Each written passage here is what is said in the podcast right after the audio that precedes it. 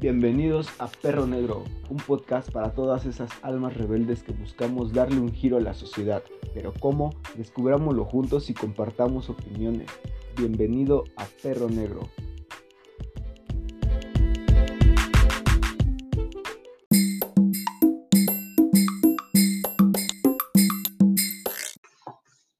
Hola, muy buenos días, bienvenidos al diario de un rebelde y pues hoy les quisiera compartir algo, algo que estuve aprendiendo en la semana. Bueno, pues resulta que estuve leyendo un libro, después les voy a compartir la, el título y, y el autor realmente también, porque pues resulta muy importante o muy aportador para mí en cuestión de la felicidad y de cómo vivir tu vida. Realmente podría compartirles que me he reflejado demasiado en esa persona. Es una autobiografía y realmente son muy diferentes este, las formas de ejercer o de, más bien de de tener las propias virtudes, algo que está hablando en este libro. Virtud, y lo podríamos definir, aquí lo tengo de volada, este, como una capacidad que tiene una cosa de producir un determinado efecto positivo. Vaya, creo que está muy entendible, ¿no? Entonces, este, pues, continuemos. El, el tema entonces para mí fue muy padre el encontrar que mi propia filosofía de felicidad, pues no está tan desviada a lo que, a lo que realmente otras personas también piensan. Y entonces esa mera coincidencia aumenta que mi probabilidad por, por el concepto de felicidad o de encontrar tu propio mundo, que lo he compartido en el podcast, es que realmente pues no está tan equivocado. Entonces, lo que yo les he comentado ah, a lo largo de estos episodios, pues realmente no es la gran falacia. Y me da mucho gusto realmente darme cuenta que lo que yo he descubierto a lo largo del aprendizaje y, y a lo largo de reflexionar la vida y encontrar la felicidad, pues no está tan del lado tan, no, ver si que del otro lado, así que no está tan del otro lado a lo que realmente es. Entonces, por eso es que me atrevo a compartir este, estos fragmentos que he estado leyendo y comentarlos porque realmente me, eh, me dieron, eh, o sea, me dieron en el alma y me di cuenta que la felicidad realmente es apreciar la vida misma. Y la vida misma, cada quien tendrá su concepto. Y como yo lo mencioné en el primer episodio, en el tema de la religión, cada quien tiene el concepto de Dios y pues cada quien puede pensar como ustedes quieran. Si tu Dios es una piedra aceptable, ok, yo no te voy a hablar de Cristo ni de nadie, de lo que tú creas. Ok, entonces el, Iniciando el capítulo nos, nos, pone algo sobre Aristóteles, vaya interesante. Entonces, que Aristóteles define, la felicidad como una cierta actividad del alma según la virtud. La virtud, hombre, lo que te he mencionado hace muchos tiempos, o sea, esa cierta capacidad para hacer algo bien y que de dónde nace de ti, de tu propia personalidad, de encontrarte. Te voy a volver a mencionar, ningún coach te va a ayudar a eso. ¿Sabes quién? Ni un psicólogo ¿Sabes quién? Tú mismo te vas a encontrar. Tú mismo te vas a hacer las preguntas. Un buen psicólogo te va a orientar a que tú mismo te hagas las propias preguntas de tu vida. No te va a decir cómo tienes que ser jamás. Y, es, y esto es muy importante, o sea, lo he mencionado desde, desde siempre, o sea, que tú siempre vas a ser feliz cuando tú hagas lo que tú eres y siempre te lo voy a mencionar. Y, y aquí nos dice también este otro, otra cita, esto lo dice Tomás de Aquino, que dice que define la felicidad como la perfección del individuo y la naturaleza racional. Es decir, que la felicidad presupone estados intelectuales como ser el intelecto y el libre albedrío, tus propias decisiones, amigo, amiga. Y una vez en algún momento vienen en algún documental sobre Stephen Hawking, no sé si algunos lo, lo hayan este, visto también, y nos mencionaba que nuestra vida y nuestro futuro está regido en nuestras propias decisiones. Entonces, eso se me hizo muy interesante. Él ponía un experimento en donde las personas estaban formadas, iniciaban en el punto cero, tal cual en el nacimiento, ¿ok? Iniciaban en punto cero y comenzaban a tomar ciertas este, decisiones hacia moverse un paso a la izquierda o hacia la derecha.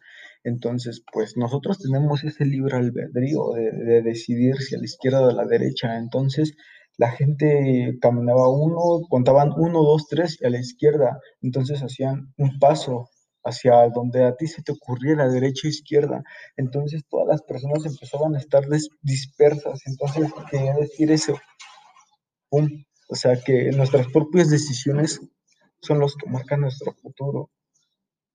Y es muy cierto, vaya, y nunca lo voy a olvidar, porque si es, es ese libre albedrío, o sea, el que nos va a dar este, esa toma de decisiones para decidir si te vas a la mierda o siendo una persona que se rige hacia lo que tú eres y hacia tu propia felicidad. A mí me gustaría que realmente escucharan esto las personas, porque realmente no es un contenido tan soso, es un contenido un poco aportable, vaya, por eso es que yo me tomo esa este, delicadeza de compartirles mi forma de pensar y mi forma de encontrar la felicidad de la vida. Este, bueno, y también te menciona que en el libro que nosotros encontramos dos formas de vivir la felicidad. La felicidad en lo interior y lo exterior. Y también lo mencioné en, episodios anteriores, vaya, entonces este, aquí nos dice que los, los, así que como incentivos hacia la felicidad, entre interiores y exteriores, dentro, podríamos decir que son las riquezas, el honor, la fama o la gloria, el poder, la salud, que es la belleza, la vida larga y la libertad. El sexto será el placer sensorio del cuerpo. El séptimo, el bien de la propia alma, bienestar espiritual, la sabiduría y las virtudes morales. Y el ocho es un bien increado, que creas en lo que a ti se te antoje tu gana.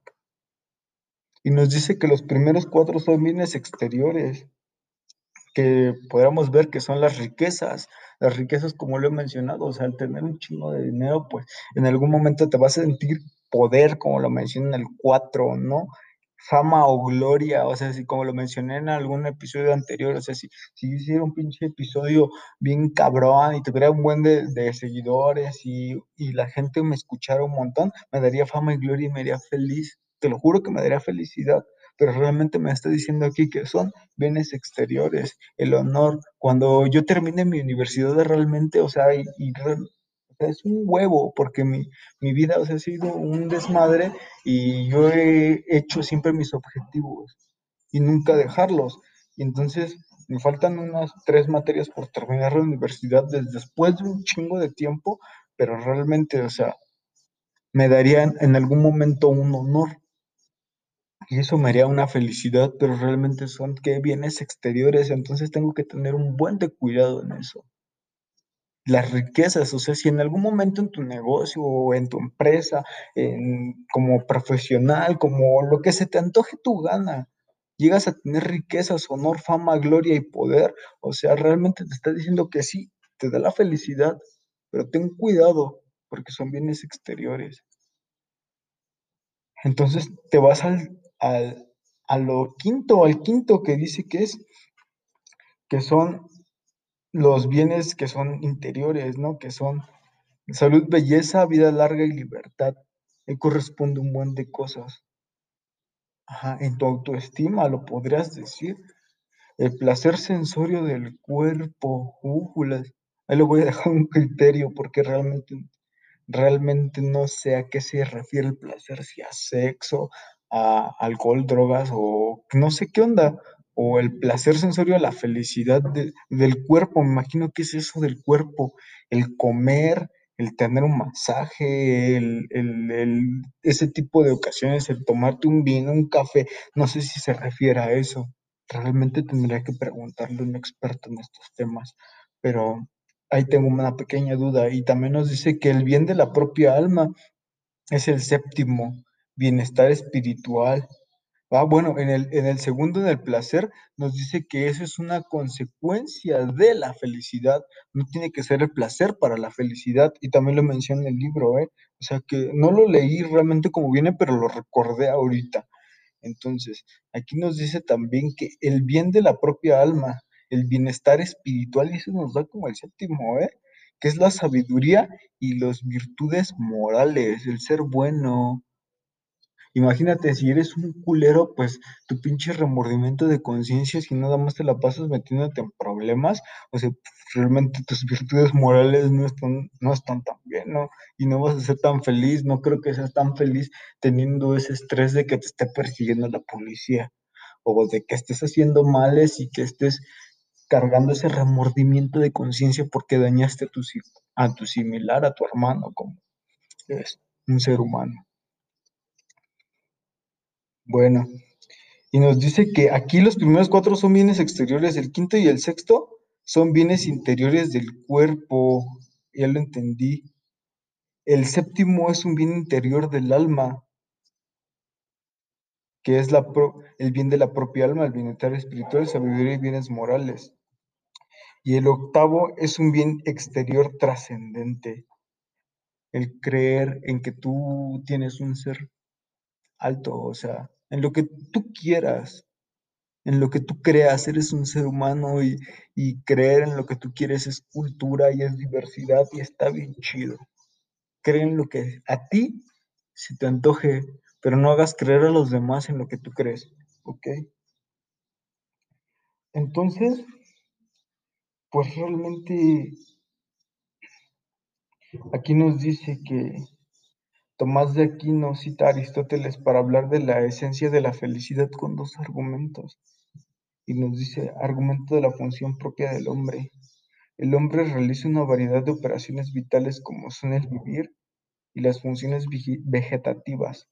Sin embargo, esas no pueden ser la función propia del hombre. La única actividad vital específica del hombre es la racional. En efecto, su definición de felicidad actividad del alma según la virtud, se centra en la parte racional del hombre, que es la más perfecta de todas las virtudes.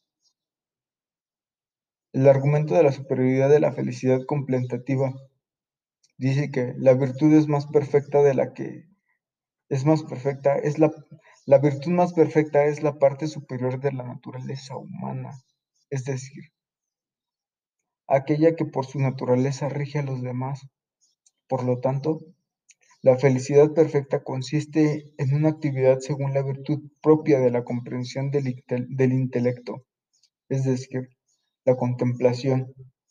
Esta superioridad se debe a la contemplación, es eminente y continua, la actividad más placentera, autosuficiente, deseable en sí misma y libre de empeños. En conclusión, Tomás de Aquino Atribuye la felicidad a los últimos dos candidatos de la lista anterior, que fue el séptimo y octavo, y nos habla de los dos tipos de la felicidad, que es la felicidad perfecta, que consiste en la contemplación de lo que tú quieras creer en sí mismo. El fin del intelecto es lo que tú quieres creer porque siempre regresas a lo mismo en la filosofía, en, la, en el pensamiento del ser humano, siempre regresas a lo mismo, estás retornando, estás dando un ciclo. Ajá. Y dice, el fin del intelecto es eso. Hay en el hombre una inclinación natural hacia el deseo de conocer la causa en sí misma de todas las cosas. Y siempre regresan a lo mismo, realmente, en la, en la filosofía.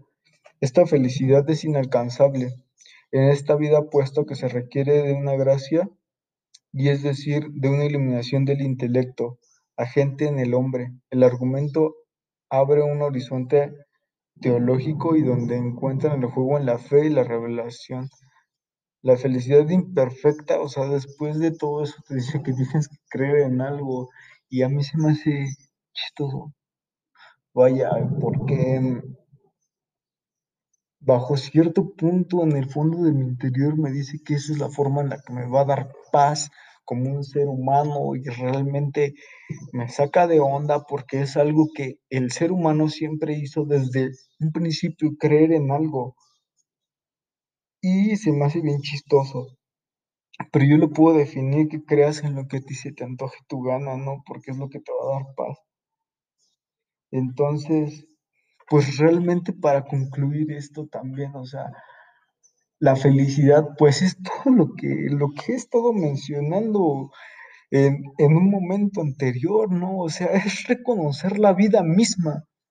O sea, reconocer que tú vives escasos 70 años y, o sea, la humanidad es una inmensidad a, a, lo que tú vives, o sea, eres nada como para creerte superior, eres nada como para un millonario es nada, o sea, eres una persona como ahorita lo creeríamos en un faraón, o sea, un faraón vivió una cierta época millonario y como, la, como una élite, te lo recuerdas porque la gente escribió sobre él, pero realmente, o sea,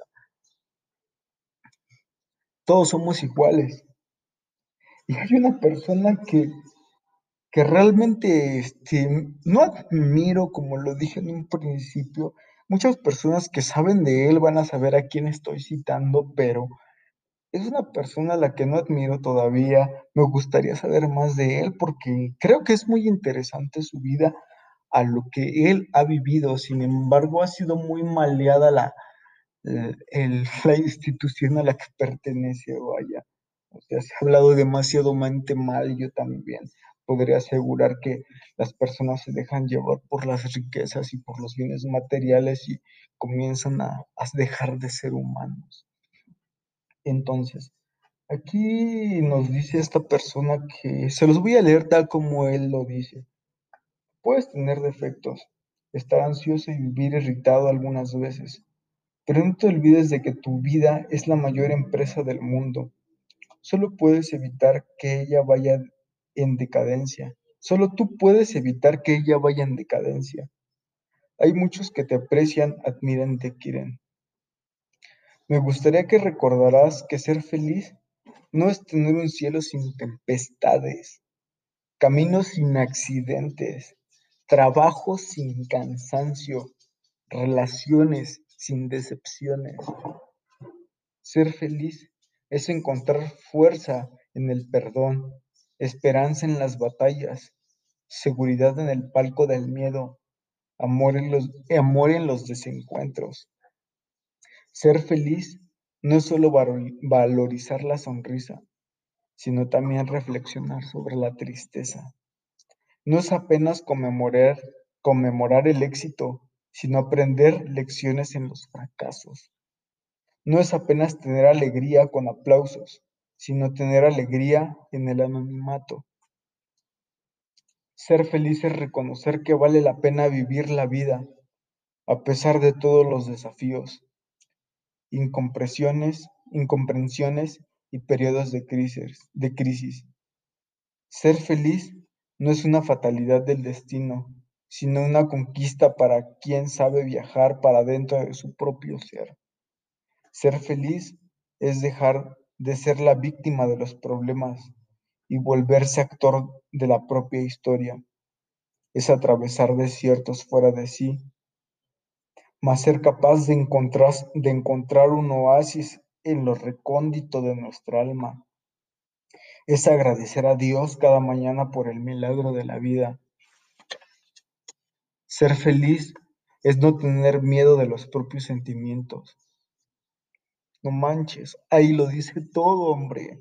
Ser feliz no es no tener miedo de los propios sentimientos. Es hablar, es saber hablar de sí mismo. Es tener coraje para oír un no. Es tener seguridad para recibir una crítica aunque sea injusta, es besar a los hijos, mirar a los padres, tener momentos poéticos con los amigos, aunque ellos nos hieran. Ser feliz es dejar vivir a la criatura libre, alegre y simple que vive, dentro de cada uno de nosotros. Vaya, te das cuenta tu autoestima. Ser feliz es dejar vivir a la criatura libre, alegre y simple que vive dentro de cada uno de nosotros. Es tener madurez para decir, me equivoqué. Es tener la osadía para decir, lo siento, perdóname. Es tener sensibilidad para expresar, ¿sabes qué? Te necesito, es tener la capacidad de decir, te amo y lo que muchos no lo decimos a nuestros padres o abuelos, a una persona que realmente te ama, dices que realmente amas y no tienes esa capacidad de decir, oye padre, te amo. Que tu vida sea, que tu vida se vuelva un jardín de oportunidades para ser feliz. Que, que en tus primaveras seas amante de la alegría, que en tus inviernos seas amigo de la sabiduría, como lo que yo les propongo. El, dejar de ser el pobre, de vivir el presente y aprender del pasado. O sea, ¿qué te dice aquí? Que tus inviernos seas amigo de la sabiduría y que cuando te equivoques en el camino, comiences todo de nuevo. Que no te tengas miedo al fracaso, hombre, fíjate. Pues así serás más apasionado por la vida. Porque como lo mencioné en un podcast anterior, o sea, cuando realmente vives para eso, o sea, vas a regresar y lo vas a hacer con más pasión y vas a buscar que lo que tú hagas y lo que tú te guste sea lo mejor, porque esa es tu virtud y es lo que te hace feliz. Y así aquí te dice que, y descubrirás que ser feliz no es tener una vida perfecta, aceptar la vida como es, sino usar las lágrimas para regar la tolerancia, usar las pérdidas para refinar la paciencia, usar las fallas para escupir la serenidad, usar el dolor para lapidar el placer, usar los obstáculos para abrir las ventanas de la inteligencia y jamás desistas. Jamás desistas de las personas que amas. Jamás desistas de ser feliz pues la vida es un espectáculo imperdible. Y eso lo dijo el Papa Francisco. Increíble, ¿no? Pues nos vemos hasta el próximo episodio. Hasta luego.